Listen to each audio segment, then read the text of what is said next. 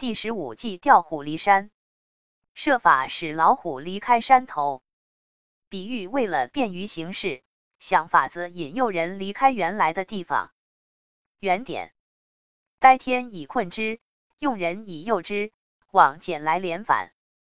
注释：待天以困之，天指自然的各种条件或情况。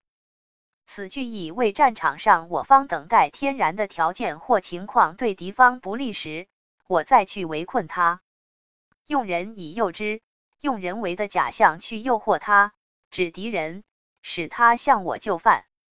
王翦来反，语出易经简卦。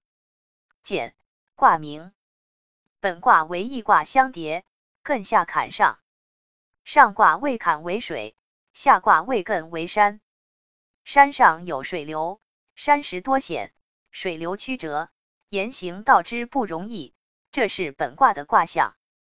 简困难，反广大美好貌。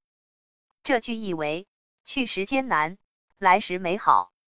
此计运用这个道理，是说战场上若遇强敌，要善用谋，用假象使敌人离开驻地，诱他救我之犯，丧失他的优势。使他处处皆难，寸步难行。有主动变被动，而我则出其不意而制胜。暗语：兵书曰：下正攻城，若攻坚，则自取败亡矣。敌既得地利，则不可争其地。且敌有主而势大，有主则非力不来屈，势大则非天人合用，不能胜。汉末。羌率众数千，遮于许于对苍小谷。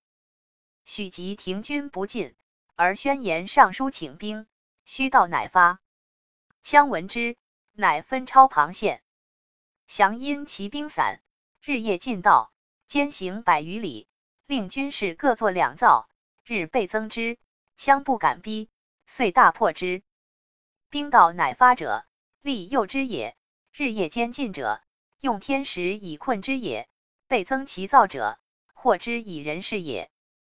故事：石溪社稷除暴君。